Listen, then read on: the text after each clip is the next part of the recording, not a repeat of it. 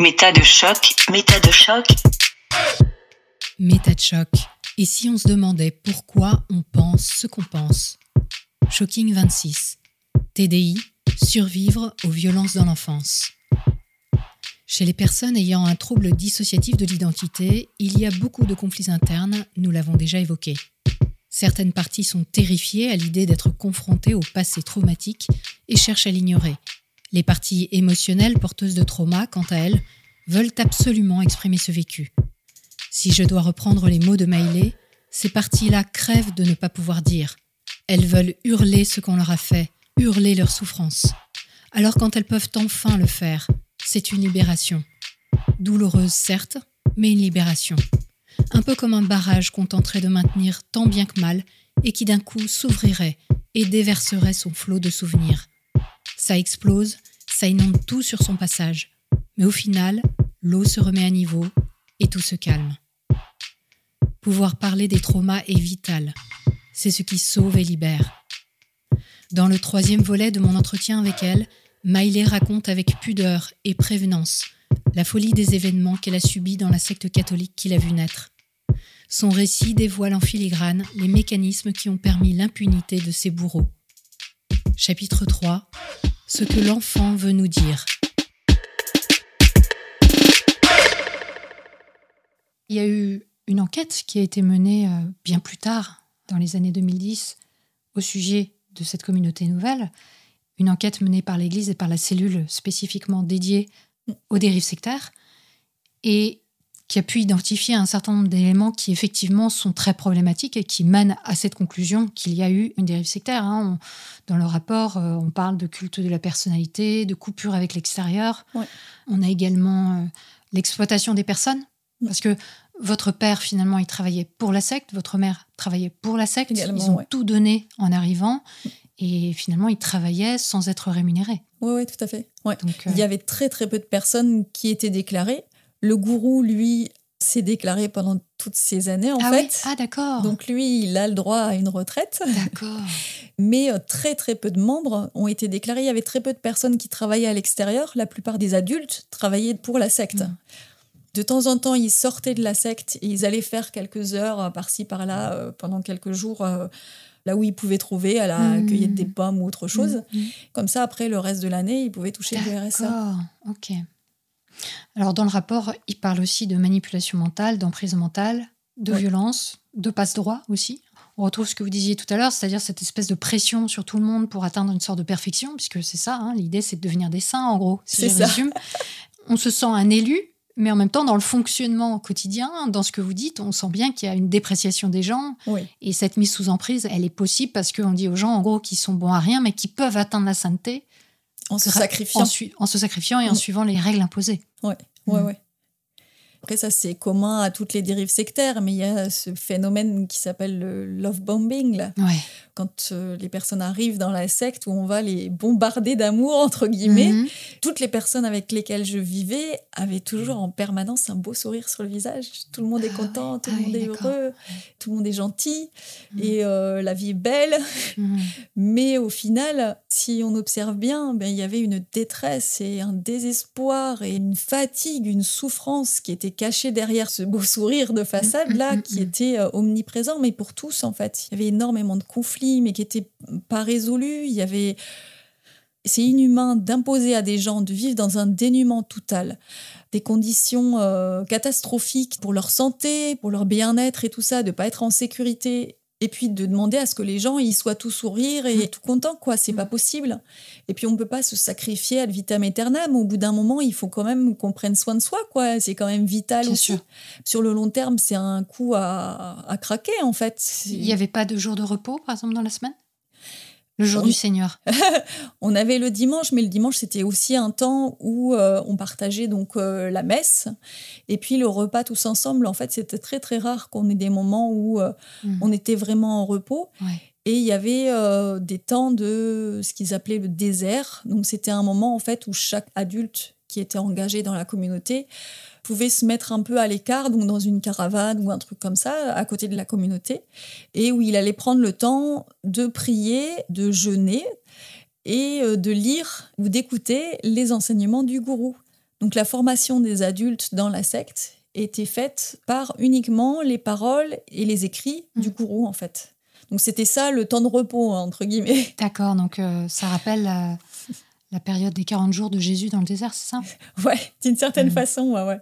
Bon après, pour revenir aux critères de dérive sectaire, le manque de sommeil, d'être mal nourri, de euh, dormir dans des conditions épouvantables, enfin, ce genre de choses-là. Plus le corps est tendu et plus il est euh, sur le qui-vive en permanence et plus euh, ses calories, son énergie est utilisée, la personne, après, elle a plus la force de réfléchir, elle a plus la force de critiquer. Mm. Tout ça, c'était tout un calcul. je le vois maintenant avec du recul, hein, mais il y avait tout un climat qui aurait dû alerter des gens, quoi. Mm.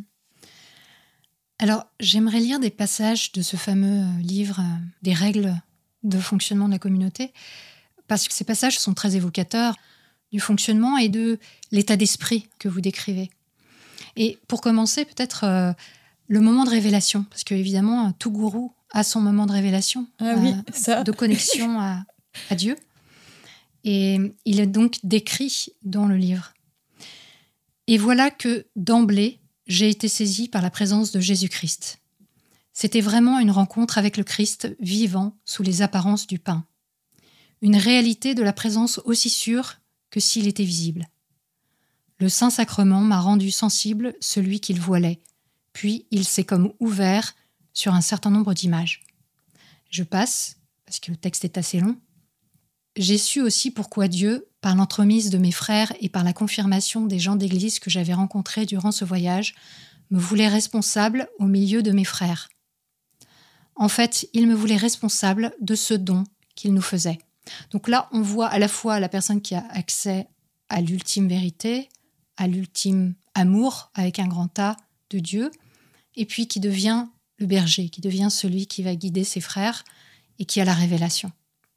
C'est ça, il se présentait toujours comme étant humble, étant euh, petit, étant le serviteur de Dieu. Euh, il disait qu'il voulait pas être mis en avant, que euh, il était petit parmi les petits, mm. pauvre parmi les pauvres. Mm. Mais dans la réalité, c'était pas du tout ce qui se passait. On parlait des habits tout à l'heure, mais lui avait un habit spécifique, ah avec un dessin spécifique qui se voyait parmi tous les mm, autres. Mm, quoi. Mm, Quand on mangeait, on devait attendre qu'il arrive pour pouvoir commencer à manger, mais des fois, il était très en retard. Dès qu'il était debout, on devait aussi se lever. On avait toujours euh, la bénédiction du repas avant et après. Et du coup, c'était lui qui donnait le top départ pour euh, chacune des prières. quoi. Quand on était à la chapelle, c'était pareil. S'il était en retard, et eh ben, il fallait l'attendre pendant un bon moment c'était un peu comme un saint en fait. Hein. Il était vraiment mis sur un piédestal. Donc euh, il avait des privilèges au niveau euh, de la nourriture, au niveau euh, des objets qu'il possédait. Donc lui, il avait le droit de posséder pas mal de choses. Ses enfants n'ont pas eu les mêmes traitements que mm, moi mm, j'ai eu mm, quand j'étais petite. quoi. Et d'après ce que j'ai compris, il n'habitait pas dans la fameuse abbaye soumise aux 80. Il y a habité pendant un temps, mais pas très longtemps, et après il est allé dans une autre maison qu'il a achetée et où il avait donc carrément des étages entiers euh, rien que pour lui et sa mhm. famille pendant que nous on se serrait comme des sardines dans notre endroit quoi. Le vœu de pauvreté euh, c'était pas le même. Il avait c'était pas le même voilà. Il avait toujours les derniers trucs à la mode. Il avait ah euh, la caméra high tech truc muche. Il avait le logiciel pour enregistrer ses conférences ou alors hmm. le camping-car ou n'importe enfin il avait plein de possessions que nous nous n'avions pas il était bien doté par Dieu c'est ça. Et alors, dans le livre, on trouve aussi, bien sûr, des indications très, très précises sur euh, les comportements adoptés, et notamment euh, ce qui s'appelle le parrainage, et qui rejoint ce que vous disiez sur euh, les autorisations de sortie, le fait d'être accompagné, etc. Alors, ils décrivent, puisque c'est un couple, hein, il faut le rappeler, hein, vous parlez beaucoup de l'homme, mais la femme est totalement partie prenante oh dans l'histoire et co-autrice du livre. Ce parrain ou marraine ne sera pas accompagnateur. Il sera là pour veiller à une bonne intégration dans la communauté, pour être témoin de la vie de son filleul. Régularité dans le travail, participation à la prière, rapport avec les autres, respect du règlement intérieur de la maison, comportement, habillement, langage, attention à ses moments de trouble, signalement de son besoin d'être accompagné sur tel point, etc. Donc là, on peut lire ça en se disant bon, ok, c'est sympa, il y a quelqu'un qui s'occupe de nous, qui nous accueille. Et puis, quand on voit la liste s'allonger, ça fait un peu garde chion quoi. Il y a un petit souci. Et pareil pour les sorties. Pour toute sortie à l'extérieur, y compris le dimanche et pendant les temps libres, la personne accueillie, comme les autres membres de la communauté, devra en référer au couple responsable de la fraternité et demander l'autorisation. Ceux-ci répondront en fonction des difficultés qui sont propres à cette personne, veillant ou non à ce qu'elle soit accompagnée et par qui. Elle devra alors prévenir, si nécessaire, la personne responsable de son travail. Là, ce qui me frappe dans cette formulation, c'est que en fonction des difficultés qui sont propres à cette personne. On comprend bien par rapport aux accueillis, donc ce que vous disiez, les personnes qui pouvaient avoir des problèmes personnels, etc. Mais ça s'applique aussi aux membres de la communauté. Bien sûr, ça. bien sûr. Hein. Il y avait vraiment toute une forme de délation et de surveillance en fait. Chaque membre était vraiment à scruter les autres pour voir qui commettait quelle faute hmm. et pouvoir euh, le dire au gourou parce que de cette façon-là, il pouvait peut-être rentrer dans les bons papiers du gourou ben, ça. et du coup acquérir des conditions de vie peut-être un tout petit peu meilleures ou alors de hmm. pouvoir participer à telle ou telle sortie parce que c'était le gourou qui choisissait qui faisait quoi. Hein. Il y avait tout un climat comme ça. À la fois tout le monde sait mais t'es mon frère, t'es ma sœur et puis en même temps, tout le monde se surveille et tout le monde euh, voit les péchés ou alors les défauts des autres et puis euh, va baver mm-hmm. et va le raconter. quoi. Ouais.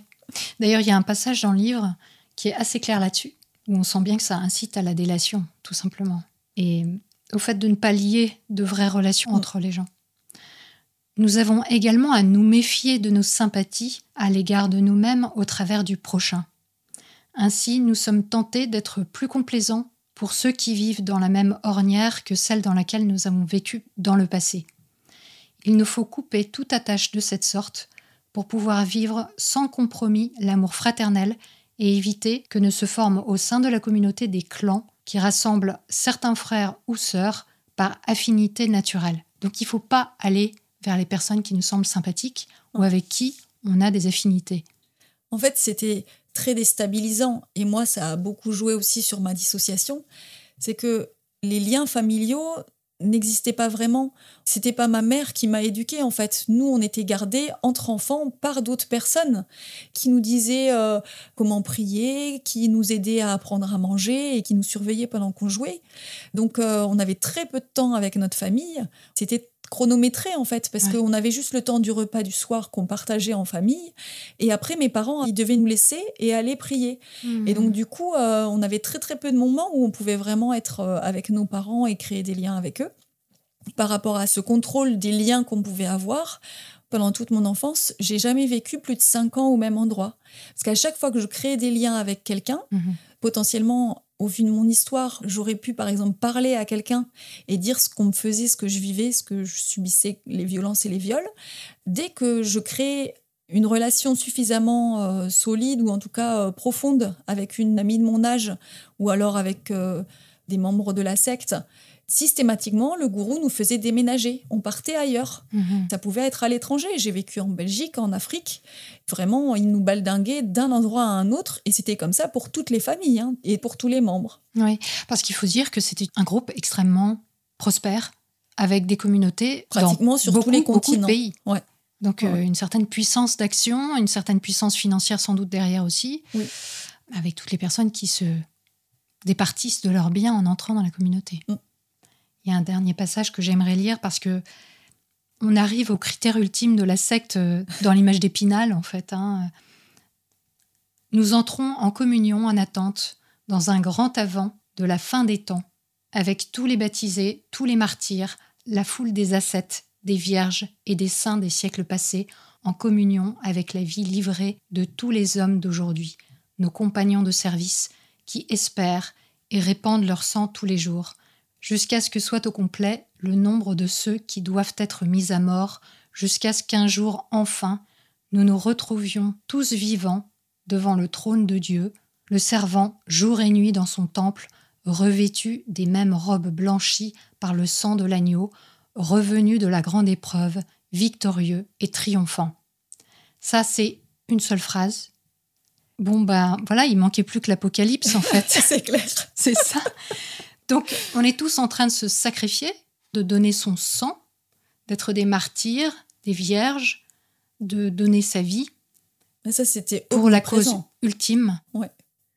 C'était vraiment omniprésent dans la secte. Et moi, en tant qu'enfant, j'ai vraiment été euh, éduquée avec cette croyance-là. Les histoires d'enfants qu'on me lisait, c'était des histoires majoritairement d'enfants sacrifiés ou alors de saints qui euh, se flagellaient, qui euh, mouraient pour l'âme des autres ou alors pour la paix dans le monde ou ce mmh. genre de choses. C'était les histoires d'enfants qu'on me lisait. Les modèles. Les modèles que mmh. j'avais. Voilà. Et d'autres histoires aussi qui se passaient dans la secte, c'est que par exemple, une famille qui est partie en Afrique. Donc c'était un couple, lui était médecin et elle était infirmière de formation. Et donc cette famille-là avait plusieurs enfants, dont une petite qui avait trois ans et un autre garçon qui avait euh, un an de plus, je crois. Et la petite fille a fait une crise euh, foudroyante de palud, de mmh. paludisme. Mmh. Donc c'est une maladie qui peut faire euh, énormément de fièvre et dans certains cas ça peut être fatal. Et dans la foulée, la secte en fait a fait rapatrier cette famille. Ils sont revenus en France et ils ont envoyé ma famille pour les remplacer. Moi, j'avais le même âge que cette petite qui venait de décéder. Mmh.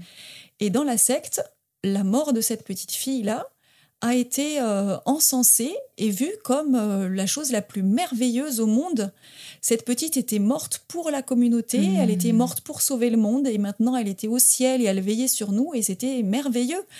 Et il y a personne à aucun moment qui s'est dit mais mais quel gâchis, quoi. Hmm. Il y a une gamine, presque un bébé, quoi, trois ans, qui est décédée, mais dans des conditions, mais on aurait pu l'éviter.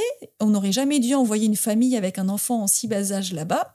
Non, ben non. Ah, la bonne idée, ben on va renvoyer une autre famille avec une gosse qui a exactement le même âge, et puis tant hmm. pis si ça recommence, c'est pas hmm. grave. Oui, quelque part, de refaire la même chose, ça fait qu'entériner le fait qu'il n'y a aucun souci, quoi. Voilà. Il y avait toujours des trucs complètement aberrants et puis, ben, ben tant pis, c'est Dieu qui veut, ou alors euh, elle a donné sa vie, c'est merveilleux, euh, le sacrifice, c'est... La pureté de l'enfant morte pour la cause. Et ce qui est assez impressionnant par rapport à ce livre, hein, où on voit bien que le contenu, c'est quand même très clairement sectaire, enfin, c'est assez visible quand on lit le livre vu de l'extérieur, c'est qu'il a été préfacé par un évêque oui. de l'Église. Hein. on est bien en train de parler d'un évêque de l'Église, pas une personne de la secte. Tout à fait les membres qui hum, faisaient des vœux dans ces communautés, ils le faisaient toujours, mais pour toutes les communautés mhm. nouvelles, c'est le cas, dans les mains de l'évêque et dans les mains du, guide spirituel. Du guide spirituel, ou dans la communauté dans laquelle j'ai grandi, c'était dans les mains de l'évêque et dans les mains du gourou et sa femme mhm. qu'il faisait ces vœux-là. Mhm. Donc c'était vraiment avec l'assentiment et l'accord d'évêques des lieux où on habitait. C'était cautionné par l'Église. Comme dans tout ce type de structure, on peut assez facilement imaginer qu'il y a des drames qui se produisent. Vous avez déjà parlé à plusieurs reprises du fait que vous avez été violé dans votre enfance à l'insu ou au vu de tous sans qu'il y ait de réaction. Est-ce que vous voulez partager avec nous un peu ce qui vous est arrivé dans cette communauté? Oui. Ça, c'est un aspect qui est très important pour moi, de pouvoir euh, me sentir libre de parler mais c'est quelque chose en même temps qui n'est pas évident du tout. En fait, j'ai beaucoup de batailles intérieures. J'ai vraiment la volonté de dire les choses. Et en même temps, il faut bien que vous compreniez qu'à chaque fois, c'est quelque chose de, de très douloureux pour moi, parce que ça me replonge à certains moments comme si mmh. j'étais à nouveau en train de vivre ce qui se passe. Et mmh, parce que quand on a subi des traumatismes enfants, des traumatismes sexuels, il y a hum, un aspect qui est vraiment collé à ce qu'on a vécu, qui est hum, la honte et le sentiment de culpabilité. Et quand je parle de ce que j'ai vécu, c'est quelque chose qui prend beaucoup de place. J'ai très peur que les personnes me jugent, mmh. que des personnes puissent dire ou penser que d'une façon ou d'une autre, je suis coupable de ce que j'ai vécu, que je suis responsable, que je l'ai cherché. Mmh. Parce que c'est des choses que déjà les violeurs qui m'ont violée m'ont beaucoup dites.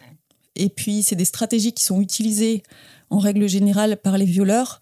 Ils essayent de rendre leurs victimes coupables, entre guillemets, par euh, certaines phrases qu'ils peuvent dire, du style euh, Tu aimes ça ou tu as envie que je te fasse ça. Et ça induit après chez l'enfant un sentiment de responsabilité dans ce qu'on a vécu. L'autre chose aussi qui est compliquée pour moi, c'est que euh, c'est important pour moi que je sois pas prise pour une bête de foire. Mmh. Euh, J'aimerais que plusieurs parties dissociatives viennent pour que euh, les gens puissent se rendre compte, puissent entendre les différences de voix, Mmh. les différences de discours. Mais c'est quelque chose qui est pas évident à faire pour moi parce que déjà, le trouble dissociatif de l'identité, comme j'ai pu le dire, c'est quelque chose qui est plutôt caché, masqué. On s'adapte à l'environnement dans lequel on grandit et on fait en sorte de passer inaperçu, entre guillemets. Et donc, faire l'inverse, c'est tout un combat intérieur. Mhm. Et puis, j'ai peur d'être jugée ou alors euh, d'être ridiculisée ou que des gens puissent dire que euh, je fais semblant ou euh, que je suis folle, tout simplement. C'est important que vous gardiez ça en tête, quoi. Voilà, je suis pas, je suis pas en train de faire un spectacle. C'est vraiment un trouble qui est source de beaucoup de souffrance. Donc, euh, je vais essayer de vous parler un peu de ce ce que j'ai vécu, ou en tout cas une partie. Euh,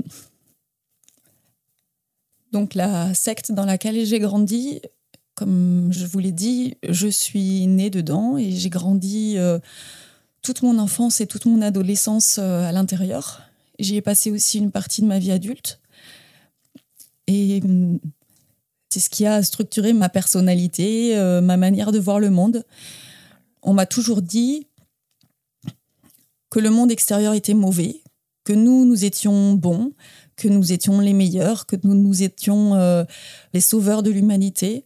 Donc j'ai grandi vraiment avec cette espèce de vision euh, où j'étais meilleure que l'extérieur, que l'extérieur c'était le mal, et euh, avec une méfiance vis-à-vis de la société par tous les adultes avec lesquels je grandissais.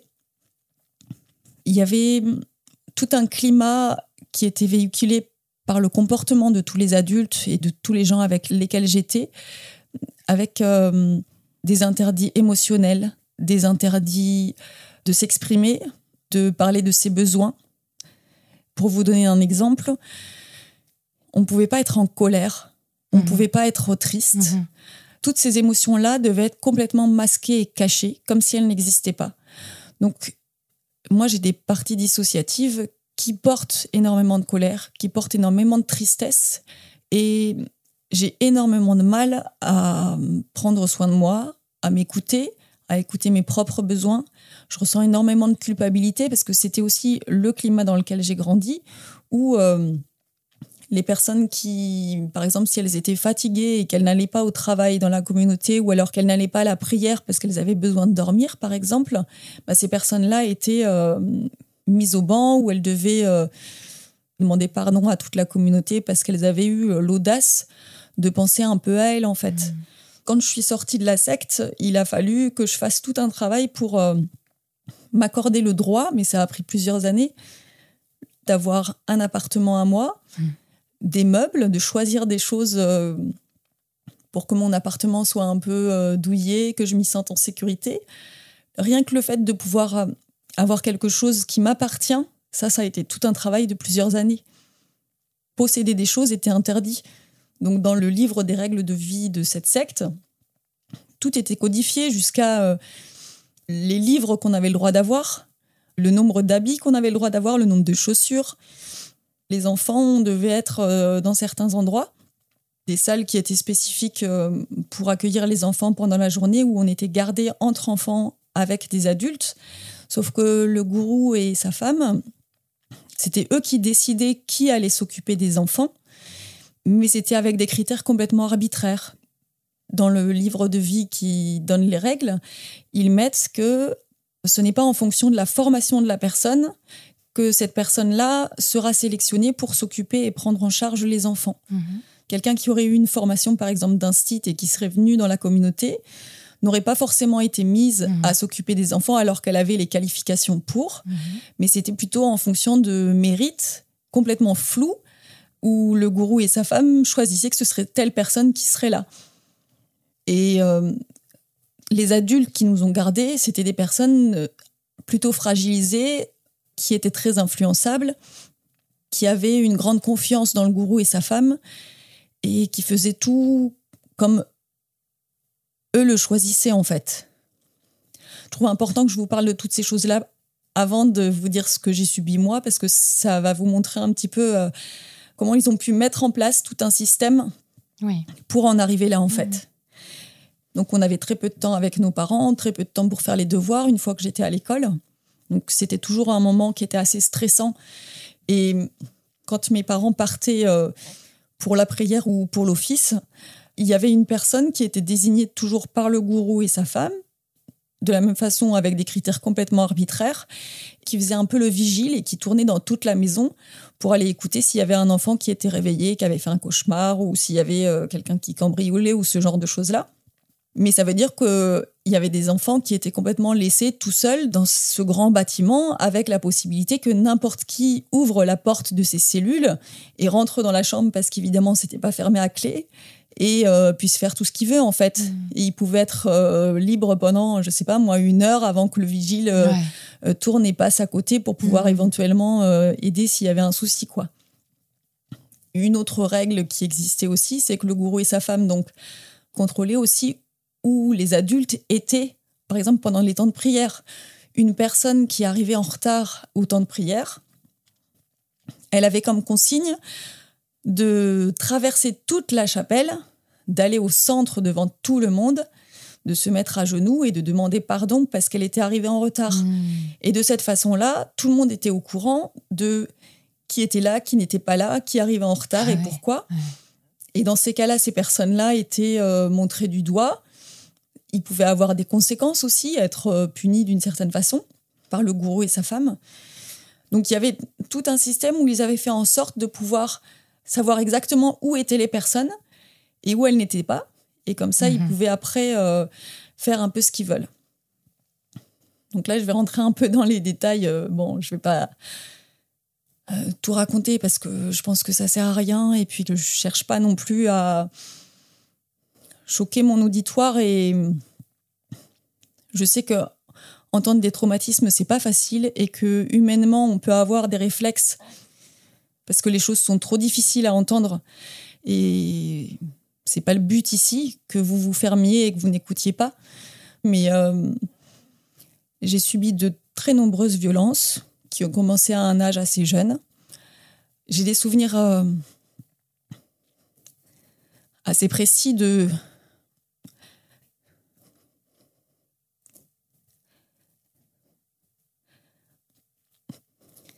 Été toute petite et euh, je me souviens d'avoir été mise dans des cages.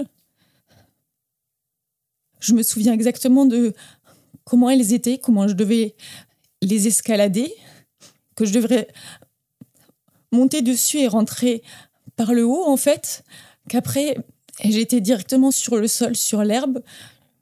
Je me souviens de l'herbe et de la terre sur ma joue, d'adultes qui ferment ces cages et qui ferment le haut. Je me souviens de deux chiens, de deux Doberman qui tournent autour. Je me souviens de rire d'adultes autour de ces cages. Je sais que j'ai subi des viols très jeunes. Je sais qu'il y a eu d'autres enfants victimes avec moi et qu'il y a plusieurs adultes qui sont impliqués.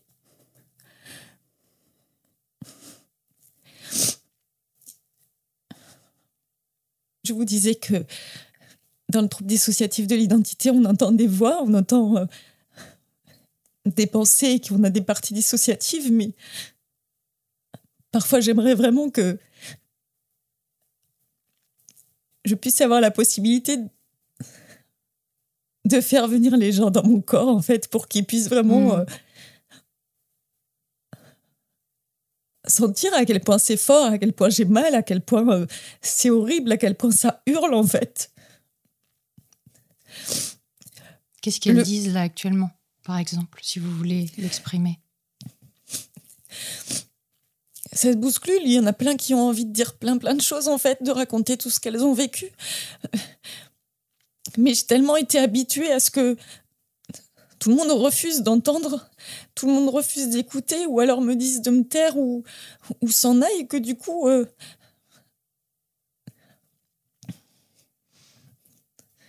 Le gourou de la secte a mis en place un système euh, où il a pu en fait me violer pendant toute mon enfance et toute mon adolescence. Donc, ce que j'ai vécu avec les cages, ça c'était euh, au tout début, mais après ça a continué en fait, ça a continué. Euh, à chaque lieu où j'ai vécu, il se débrouillait toujours pour venir et pour continuer euh, ce qu'il faisait. Il n'a pas toujours habité avec nous dans la même maison, mais il revenait très très régulièrement. Ça pouvait être tous les mois ou parfois il faisait des longs séjours où il restait. Et dans ces cas-là, j'étais systématiquement prise de côté et, violée. Et en fait, ce qu'il avait mis en place, c'était que il sélectionnait certaines personnes à qui il accordait des privilèges. Et hum, mon frère et moi, on a toujours été euh, privilégiés par la famille du gourou et par le gourou. Depuis que je suis toute petite, il passait son temps à dire que j'étais euh, sa fille adoptive, que j'étais sa fille de cœur. Et euh, il montrait un côté très affectueux face à tous les autres membres de la communauté envers moi. Et en même temps, il m'emmenait dans sa chambre, il m'emmenait à d'autres endroits de la communauté. Donc, une fois adulte et une fois que j'ai compris que j'avais un trouble dissociatif de l'identité, j'ai fait des recherches et en fait, j'avais des bribes de souvenirs où je me souvenais avoir été emmenée euh, à l'extérieur de la communauté, dans d'autres maisons. Donc, euh, la grosse question, enfin, le gros truc que je me suis dit, mais, mais comment est-ce que c'était possible? Donc, j'ai retrouvé dans des livres de contes des preuves comme quoi il louait ses appartements. Et en fait, il disait que c'était pour pouvoir être tranquille, pour pouvoir écrire ses livres et ses conférences. Mmh. Mais c'est quand même un truc assez dingue, c'est que personne ne se soit dit, mais c'est quand même bizarre de faire ça parce que dans les communautés, dans les maisons dans lesquelles j'ai vécu, c'était immense.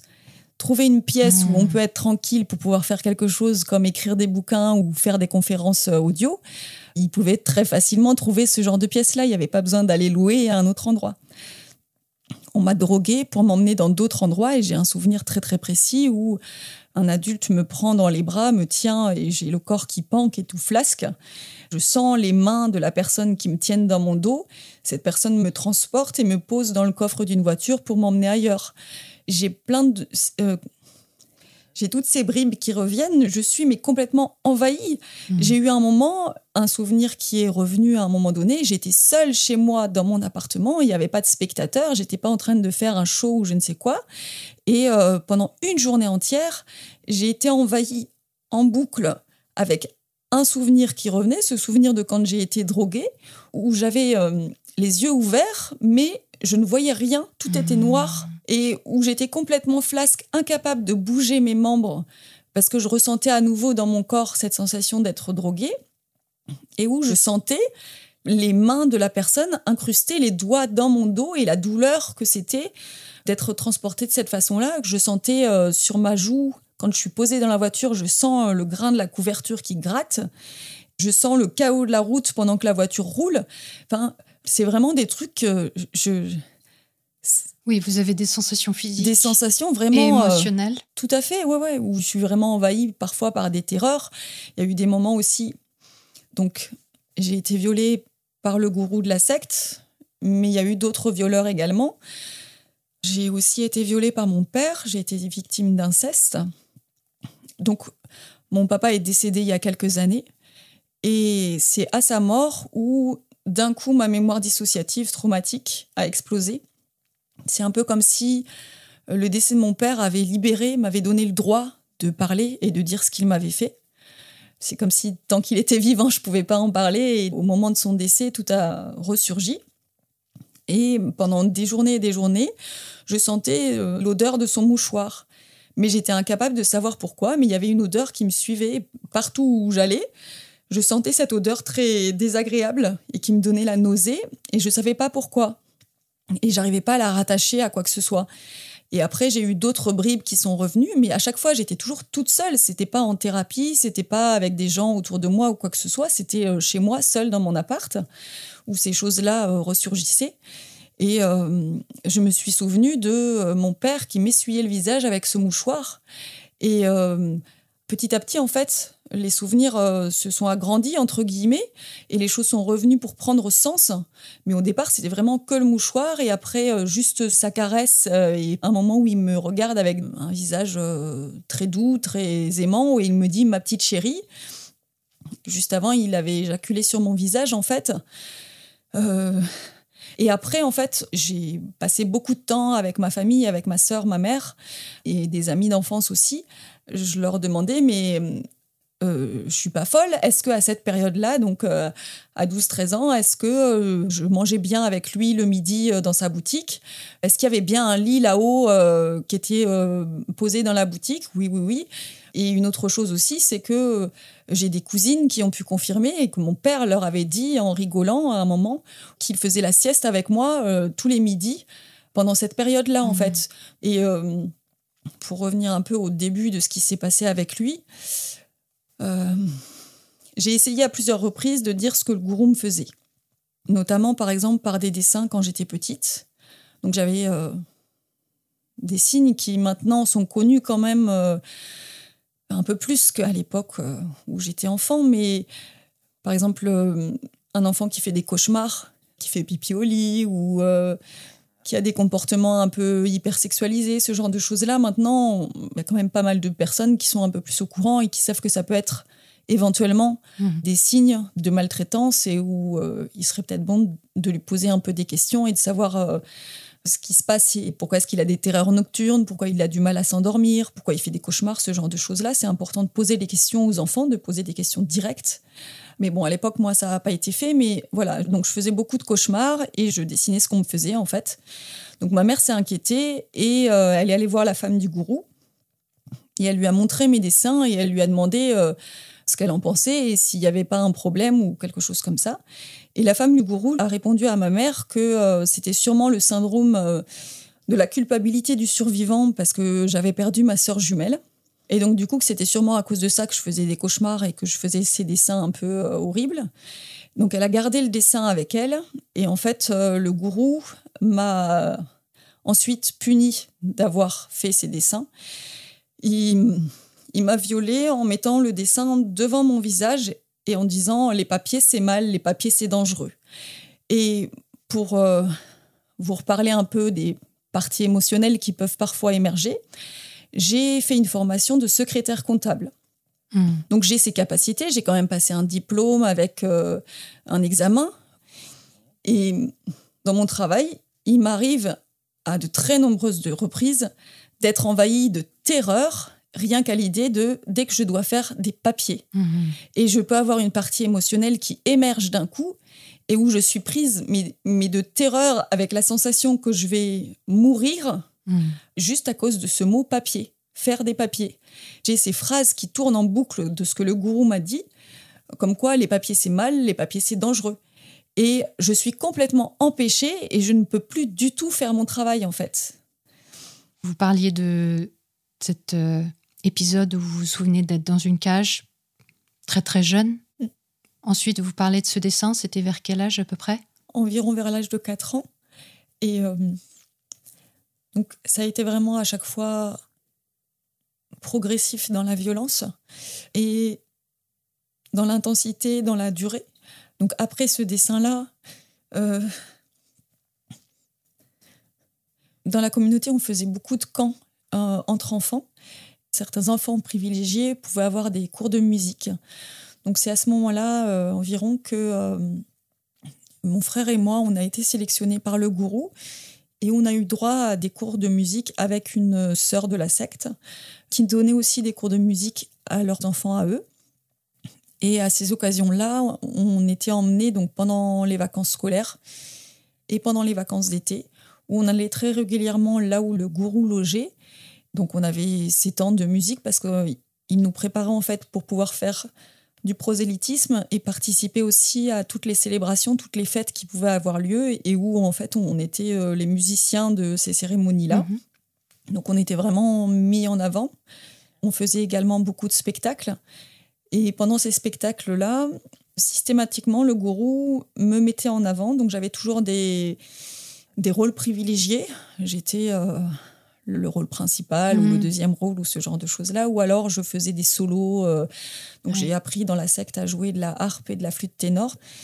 Sauf que la contrepartie, entre guillemets, c'était que systématiquement, après toutes ces fêtes, après toutes ces célébrations ou ces spectacles, il m'emmenait dans le logement, parce que dans chaque communauté, il y avait un, un appartement qui était gardé, même s'il n'était pas là, pour le gourou et sa famille. Mhm.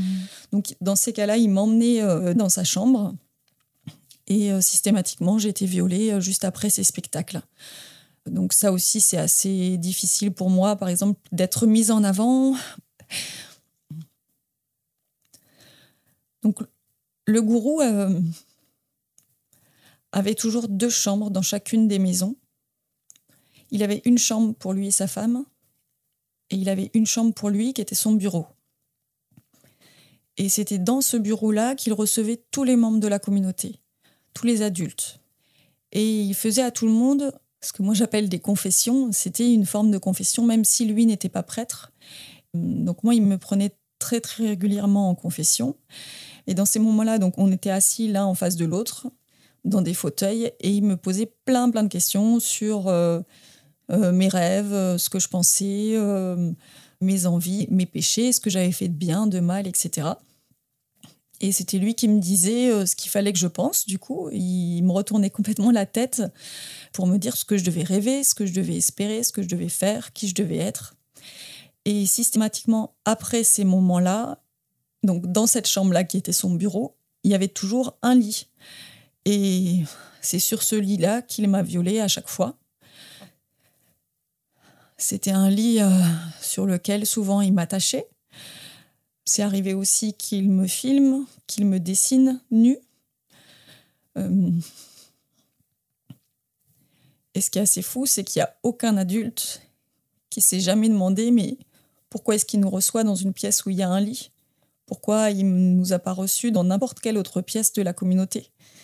Et personne ne s'est demandé qu'est-ce que ce lit faisait là, quoi. Mhm. Et comment ça se passait pour vous? Par rapport à la dissociation qui a dû se mettre en place à ce moment-là notamment Quelle était votre attitude à vous et quels étaient vos sentiments? J'ai une partie dissociative qui s'appelle confession et qui en fait, euh, elle était là pour euh, uniquement le moment où le gourou me posait des questions pour savoir ce que je pensais et ce que je rêvais. Et c'est une partie dissociative qui n'avait aucune connaissance de quoi que ce soit. Parce que c'est arrivé à plusieurs euh, reprises que j'essaye évidemment de trouver euh, des échappatoires, de trouver des solutions pour euh, me sortir de cette situation. Et il fallait pas qu'il soit au courant. J'avais pas le droit de mentir, c'était interdit dans la Ah oui. communauté, c'était interdit par la religion catholique. hein. Tout ce qui faisait mon éducation, c'était ça. Donc la solution, ça a été d'avoir recours à une partie dissociative qui ne savait pas qu'elle mentait. Elle disait tout, tout ce dont elle avait la connaissance, sans faire de filtre. Et j'avais dans ces moments-là vraiment l'impression d'être quelqu'un de très honnête. Et euh, c'était une partie dissociative qui avait de l'affection pour le gourou, qu'il considérait vraiment comme un guide, comme quelqu'un de bienveillant et, de gentil. Et dès que le gourou changeait d'attitude et commençait à être violent et à essayer de me violer et à me mettre sur son lit, dans ces cas-là, c'était une autre partie dissociative qui venait et qui prenait la relève. En fait, c'était vraiment comme si j'avais deux vies séparées. Il y avait euh, La vie insouciante et, et dévouée. euh, Ouais, et mente comme une fille envers son père. Enfin, Mhm. je le considérais vraiment euh, comme un père pour moi. Mon père ne s'est jamais inquiété de ce que je vivais ou de ce que je pouvais penser ou, ou aimer ou quoi que ce soit. Le gourou a eu ce rôle pour moi d'un père de substitution où Mhm. c'était la seule personne de la communauté qui s'inquiétait un peu de comment j'allais et de ce Mhm. que de ce qu'étaient mes espoirs et tout ça. Mais j'avais aucune conscience de ce qui se passait à côté, en fait, juste après, cinq minutes après. Et hum, il pouvait être euh, parfois très très violent. Il y a eu des moments où, quand j'étais petite, je n'avais pas hum, la force physique pour m'opposer à lui. Donc j'ai été plutôt dans des situations de soumission, des moments où je cherchais un peu à- la possibilité d'une façon ou d'une autre de sortir de mon corps, entre guillemets. Parfois on peut Mhm. ressentir ce genre de choses-là Mhm. parce que euh, la douleur est trop immense ou alors que euh, il n'y a, aucune possibilité d'échapper à ce qui se passe et du coup l'esprit peut donner l'impression qu'on sort du corps pour pouvoir échapper à toutes ces sensations assez atroces. J'ai des parties dissociatives qui sont beaucoup dans ce mode de fonctionnement très dans la soumission. Et après, c'est plus à l'adolescence où j'ai commencé à essayer de me rebeller par l'humour, en me moquant de lui, où j'ai essayé euh, de le mettre en colère pour voir ce que ça faisait en fait. Et donc, il y a eu une fois, j'avais environ 12 ans, donc c'était lors d'un viol dans sa chambre bureau, là, euh, où il m'avait attaché et où euh, je me suis moquée de lui. Et du coup, il est parti vraiment dans une colère noire et il m'a tabassé. Euh, il m'a tapé dans le dos, donc il faisait en sorte évidemment que les personnes de la communauté ne puissent pas voir les coups qu'il me faisait. Il m'a tellement tapé en fait que j'ai perdu connaissance. Et euh, je me suis réveillée, j'étais dans ses bras, il m'a posé euh, dans une douche. Je me souviens de l'eau qui tombe sur mon corps, je suis sur le flanc, je suis encore attachée. Et euh, je me souviens de lui en train de me caresser la joue et de me dire qu'il savait qui j'étais euh, au fond de mon cœur, il savait que j'étais pas une mauvaise personne. Et où il me demande de, euh, de ne pas recommencer et de ne pas lui reparler de cette façon-là. J'ai un autre souvenir aussi où environ au même âge, vers 11-12 ans, j'ai essayé de parler à mon père, donc de lui dire ce que le gourou me faisait. Et la réaction de mon père, ça a été de m'emmener chez le médecin. Le médecin m'a à peine ausculté. Ensuite, euh, mon père m'a ramené à la communauté. Et juste après, j'ai été convoquée par le gourou dans sa chambre bureau. Et mon père était présent. Donc, ils étaient tous les deux en face de moi. Et mon père était euh, complètement muet. Il me regardait, il était très gêné. Et le gourou m'a fait tout un speech en me disant en fait que euh, euh, mon père lui avait parlé, que j'avais dit des gros mensonges moi, que j'osais le critiquer, que j'avais le mal en moi et que j'avais pas le droit en fait de dire des choses pareilles sur lui alors que lui était quelqu'un de bien, qui faisait le bien, qu'il était un saint et qu'il sauvait l'humanité, et que moi j'étais en train de noircir tout ça et que c'était vraiment très très mal de ma part. Et je me souviens que mon père euh, avait un espèce de rire tout gêné, donc il n'était pas du tout soutenant ni quoi que ce soit, donc il ne m'a pas cru. Et ensuite, il m'a emmené dans la chapelle. Je me souviens de mon père qui était euh, sur le côté dans une des stèles de la chapelle. Et le gourou donc m'a traîné au milieu de la chapelle. Moi, j'étais en pleurs. J'arrêtais pas de répéter et de regarder mon père et de lui dire Je mens pas, je mens pas, papa, je mens pas. Hmm. Je suis pas une menteuse. Je me souviens que le gourou m'a donné un coup dans les genoux. il m'a forcé à m'agenouiller euh, dans la chapelle. Il a mis ses mains sur mes épaules. J'ai un souvenir vraiment très sensoriel où je sens euh, ses mains qui m'écrasent et me poussent pour euh, me mettre au sol. Et ils m'ont fait ce qu'ils appelaient dans la secte une séance de repos dans l'esprit. Donc en gros, l'Esprit Saint va passer dans le corps euh, de la personne au-dessus de nous, va passer dans ses mains et va venir dans notre corps pour nous purifier et pour enlever le mal de nous. Hmm. Donc c'est une sorte d'exorcisme. C'est ça, hmm. ouais. Donc euh, le gourou a continué comme ça pendant un bon moment dans cette chapelle à dire qu'il allait euh, enlever le mal de moi et le faire sortir. Et une autre conséquence de cette révélation, de cette tentative que j'ai faite euh, avec mon père, c'est que ensuite ils m'ont emmené voir un moine qui était ami extérieur de la communauté, qui était dans une autre structure qui n'avait rien à voir, mais qu'on allait euh, régulièrement consulter euh, pour des temps de prière et des pèlerinages. Et ce moine-là est également devenu à cette occasion un violeur. Donc je pense que le gourou lui a parlé. Enfin, je ne sais pas exactement ce qu'il lui a raconté, mais en gros, ce moine s'est mis à me violer aussi. Donc on m'a demandé de me confesser avec lui et de me faire pardonner mes fautes, d'avoir menti et d'être euh, quelqu'un de méchant pour me purifier. Et ensuite, ce moine, à chaque fois qu'on se rendait chez lui en groupe d'enfants, donc on était emmenés en pèlerinage un peu entre enfants avec une sœur de la communauté, à chaque fois qu'on allait le voir, nous, on était tous euh, dans un réfectoire mhm. avec cette sœur et on dessinait, on préparait euh, l'office avec lui. Et il nous prenait dans une toute petite pièce en bois qui était juste à côté en confession les uns après les autres. Et pendant ce temps de confession, il me forçait à lui faire des fellations. Euh, Vous aviez quel âge là? J'avais 11-12 ans. Et j'ai essayé d'échapper à ces séances de confession viol. Petit à petit, j'ai essayé de passer vraiment en dernier en espérant qu'on n'ait pas le temps, qu'on puisse aller directement à mhm. la prière.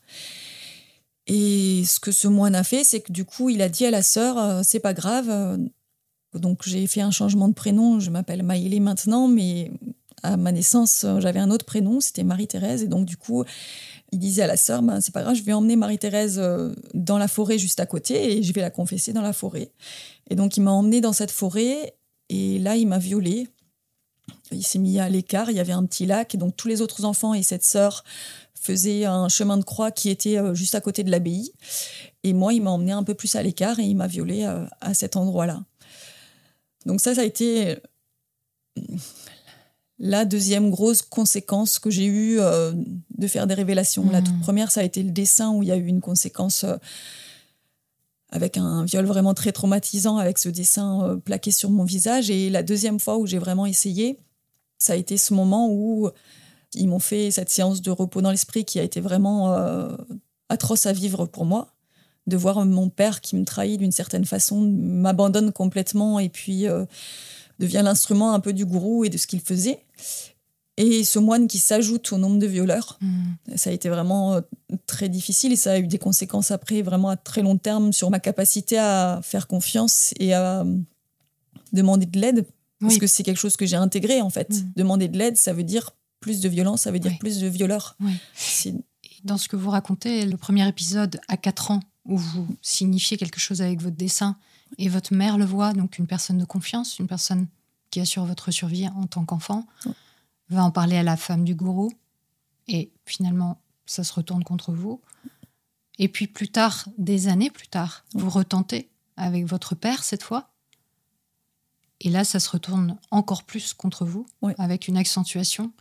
Et c'est à chaque fois des personnes de confiance, des personnes sur lesquelles normalement vous devriez pouvoir compter, qui vous trahissent ou qui ne vous entendent pas, y compris et bien entendu le guide spirituel qui est lui normalement la personne de confiance ultime, ou un moine d'une autre mm. congrégation qui est censé être un repère, une personne qui nous enseigne les choses importantes de la vie. Dans votre cas, et c'est ce qu'on retrouve souvent dans les TDI, c'est non seulement les traumatismes, mais c'est aussi tout repère qui pourrait aider à comprendre ce qui se passe, qui s'évanouit et qui n'est pas là, en fait, pour vous aider à décrypter et pour, bien sûr, vous sortir de ces situations. Tout à fait. Et puis c'est là qu'on comprend vraiment la nécessité du TDI, c'est que on essaye de dire ce qu'on vit, mais comme c'est mal reçu, mal compris et qu'on ne reçoit pas la protection nécessaire, mais il faut bien qu'on fasse comme si de rien n'était. Il faut bien continuer à vivre. Il faut trouver une façon ou une autre, trouver une technique pour pouvoir mmh. continuer. Mmh. Parce que sinon, euh, on meurt en fait. Si on n'est pas protégé, s'il n'y a personne, si on est envahi constamment par la terreur et la douleur des violences qu'on subit euh, au quotidien, on ne peut pas aller à l'école, on ne peut pas euh, continuer à manger, on ne peut pas continuer à sourire, à rire avec d'autres enfants, mmh. à avoir des relations avec d'autres personnes nouer des amitiés ou quoi que ce soit, si on ne peut pas mettre tout ça de côté parce que personne ne veut l'entendre, personne ne reconnaît quoi que ce soit, donc il faut trouver une technique par rapport à ces adultes qui auraient dû normalement être euh, des personnes sécures et qui m'aident et prennent soin de moi, j'ai quand même eu la chance de faire des belles rencontres tout au long de mon enfance et mon adolescence. Alors, j'ai jamais été secourue, on m'a jamais protégée euh, vraiment de manière effective, mais j'ai eu la chance de rencontrer des personnes euh, qui m'ont apporté de l'amour, qui m'ont apporté de la sécurité à certains moments vraiment clés et très difficiles où je vivais des choses vraiment atroces. Et notamment, par exemple, donc je vous parlais tout à l'heure de ce souvenir des cages que j'ai. À ce moment-là, en fait, il y avait une enfant dans la communauté qui était un peu plus grande que moi et euh, qui m'a apporté beaucoup de soutien à cette période-là parce qu'elle était aussi présente quand ça se passait. Et euh, qui a été très bienveillante. C'était une enfant qui était euh, trisomique, qui a été un peu comme une euh, mère à cette période-là pour moi. Quand je subissais ces viols euh, en groupe avec d'autres enfants, elle, elle était là et elle jouait un peu la maman pour nous. Et pour moi, où elle était très affectueuse, elle nous prenait dans les bras, elle nous consolait. Mm. Dans la pire horreur que je vivais la pire violence que je subissais de la part d'adultes, ben, cet enfant-là, qui était un peu plus grande que moi, a su m'apporter du réconfort à un moment clé. Et c'est grâce à ce réconfort-là que Mhm. euh, je pense j'ai pu survivre à ces choses-là, en fait. Oui. Et cet enfant trisomique est décédé quand j'étais enfant, un peu plus tard.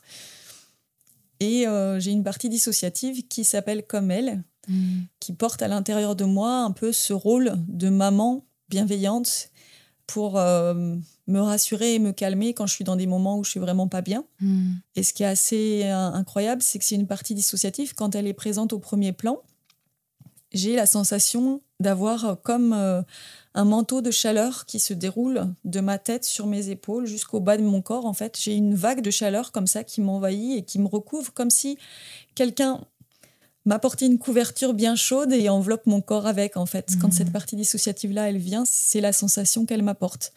J'entends donc des pensées et des voix dans ma tête où elle est vraiment très bienveillante et euh, elle encourage, elle emplit d'amour en fait. Donc je pense que mon cerveau, d'une certaine façon, a réussi à trouver un moyen Mhm. de créer comme euh, une mini personne qui lui ressemble à l'intérieur en fait. Mhm. Oui, c'est effectivement primordial ce que vous racontez là parce que, comme on le disait tout à l'heure, le TDI naît d'un problème d'attachement. Et quelque part, grâce à cette personne, à cet enfant que vous avez rencontré à ce moment-là, certainement que vous avez pu constituer un socle minimum Mm. d'attachement qui vous a permis de survivre parce qu'on sait aujourd'hui, et ça on le sait depuis plusieurs décennies, que un enfant qui n'accède pas à l'attachement vis-à-vis des personnes autour d'elle ne peut pas survivre, en fait. Oui. Elle meurt. C'est ça. Euh, Donc, euh, vous avez trouvé des ressources malgré tout, on vous Oui. en a offertes. Et c'est effectivement une grande chance sur votre parcours. Mais évidemment, ça ne remplace pas le sentiment de sécurité dont vous auriez dû bénéficier à cet âge-là. Oui, ouais, ouais. Après, j'ai eu d'autres moments, donc pour faire un peu un retour en arrière, après cet épisode des cages, donc euh, ma famille a beaucoup déménagé et on a vécu euh, notamment en Afrique, au Cameroun, quand j'étais toute petite, donc euh, pendant cinq ans à partir de mes trois ans. Et j'ai eu un temps un peu d'accalmie en fait, où euh, pendant deux ans et demi, j'ai été plutôt tranquille. J'ai pu avoir un peu une vie d'enfant normale avec un peu d'insouciance, beaucoup moins de viols. Donc on avait des moments où on revenait en France et où je subissais à nouveau, euh, donc pendant des vacances, des Mhm. viols de la part du gourou. Mhm. Mais c'était beaucoup moins récurrent que euh, par le passé. Donc je pense que ça aussi, c'est une période qui m'a permis de développer des compétences pour pouvoir euh, être un peu une enfant insouciante, Ouais. entre guillemets, Mhm. parce que je subissais un petit peu moins. Mais ça n'a pas duré très très longtemps parce que le gourou est revenu euh, nous voir en Afrique et un autre couple est venu également. Et euh, j'ai à nouveau subi des violences et des viols à cette période-là, quand on était au, au Cameroun. Et hum, j'ai eu une autre personne ressource euh, sur cette période, c'est que mes parents, en fait, ils ont adopté non officiellement un petit garçon qui était plus jeune que moi. Donc c'est un petit peu comme si c'était devenu mon petit frère. Mhm. Et euh, j'ai pu vraiment expérimenter avec lui euh, beaucoup d'amour fraternel et beaucoup Mhm. d'affection de sa part, parce qu'il était très câlin. Et je m'entendais vraiment très très bien avec lui. Donc ça aussi, ça a été quelque chose qui m'a construit affectivement. Malheureusement, quand on était au Cameroun, le gourou nous a demandé en trois jours de déménager euh, subitement. Je vous expliquerai juste après euh, pourquoi. Mais on a dû faire une séparation avec lui du jour au lendemain, en fait. Mhm. Mes parents n'ont pas pu ramener ce petit garçon avec nous en France. Il est Mhm. resté euh, là-bas au Cameroun. Mhm. Et ça a été une séparation très, très brutale. Et j'ai aussi une partie dissociative qui s'est construite, qui a gardé ces qualités, entre guillemets, d'affection et Mhm. d'amour que j'avais pu recevoir de sa Mhm. part, pour que ça puisse perdurer euh, Oui. Mhm. par la suite. Oui, donc un déchirement supplémentaire? C'est ça, c'est vraiment à chaque fois jalonné par des séparations. Et je pense que la façon que j'ai trouvée, c'était à chaque fois de euh, trouver une technique pour que ce soit moins une souffrance. Comme si d'une certaine façon, je piquais dans mon environnement des choses Mhm. ressources Mhm, mhm. pour pouvoir continuer à en bénéficier intérieurement, même si extérieurement, je les avais plus. Quoi. Ouais. Mhm. Une grande, grande force pour ça. Oui. Ouais. Et donc, pour revenir par rapport à notre euh, départ du Cameroun, en fait, euh, Mon père et certains de mes frères et sœurs ont été testés euh, primo-infectés à la tuberculose. Donc, quand euh, on a appris ça, on a demandé à revenir immédiatement en France pour pouvoir bénéficier de soins. Mhm. Et le gourou et sa femme, ils nous ont demandé de préparer nos bagages. Donc, on avait vécu cinq ans au même endroit. On s'était créé des relations et tout ça. Et en trois jours, on a dû dire adieu à tout le monde, prendre le peu de choses qu'on pouvait. Et la femme du gourou, en fait, voulait qu'on bénéficie du rapatriement sanitaire. Donc, comme ça, c'était Ah gratuit. oui. Mhm. Donc en trois jours, on a dit adieu à mon petit frère adoptif et à ce pays dans lequel on avait grandi. Donc on est revenu en France et pendant un mois, on a été cloîtrés euh, par peur d'infecter euh, les autres. Mis en quarantaine. On a été mis en Mhm. quarantaine. Et hum, donc mon père, qui lui avait bien la tuberculose, la femme du gourou et le gourou, ont dit qu'il allait rester. Il s'occupait là-bas d'une prison au Cameroun. Et donc du coup, ils ont demandé à mon père de rester là-bas et de finaliser un peu, de mettre en place pour que euh, ça puisse continuer sans lui. De contaminer tout le monde avec sa tuberculose. Voilà, c'est ça, la super bonne idée. Et euh, donc pendant ce temps de quarantaine euh, où on était cloîtrés, le gourou euh, a continué, recommencé à me violer. Et donc il me disait que si euh, je n'acceptais pas de faire ce qu'il me demandait, eh bien euh, il allait laisser mon père là-bas et qu'il allait mourir de la tuberculose et que ce serait ma faute Mhm, en fait. mhm. Il avait droit de vie et de mort sur mon père en fait. Mhm. Après ce temps de quarantaine, on a été hum, catapulté, disons, à vivre dans une maison en Belgique. Et donc, imaginez déjà le choc d'avoir vécu cinq ans en Afrique, au soleil, euh, Mhm. les pieds nus et Mhm. un peu de liberté, en pleine campagne, et se retrouver en Belgique, où euh, j'aime beaucoup la Belgique. hein. C'est un très beau pays, mais c'est quand même un sacré contraste pour un enfant. C'est pas forcément Bien évident hein, de se retrouver dans ces genres de conditions. Et c'est à ce moment-là aussi où j'ai été scolarisée pour la première fois, donc quand j'étais en CM1, CM2. Ça aussi, le choc de se retrouver à l'école Eh oui. et puis avec les règles de vie à l'école et tout. Tout à l'heure, on parlait un peu des signes euh, qui peuvent euh, alerter, entre guillemets. Moi, j'avais beaucoup de problèmes de concentration, beaucoup de problèmes de mémoire à cette époque. Mhm.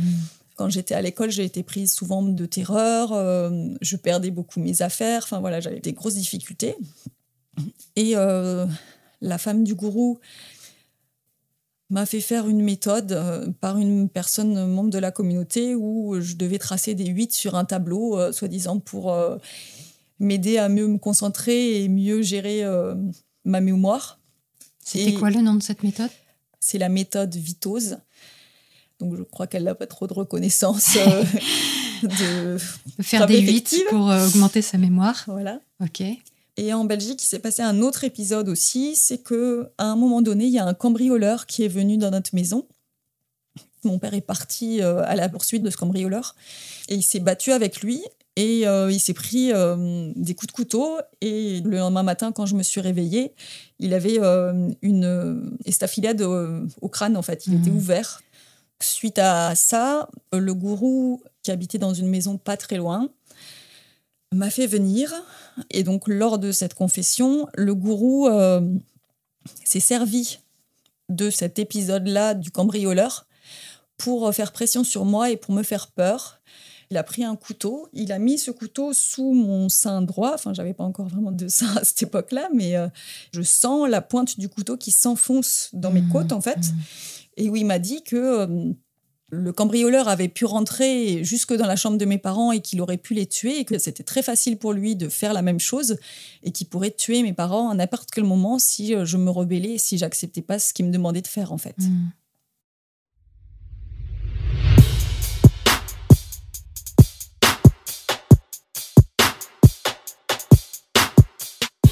Je tiens à saluer le respect et la solidarité dont vous faites toutes et tous preuve dans vos commentaires et vos messages à l'attention de Maïlé.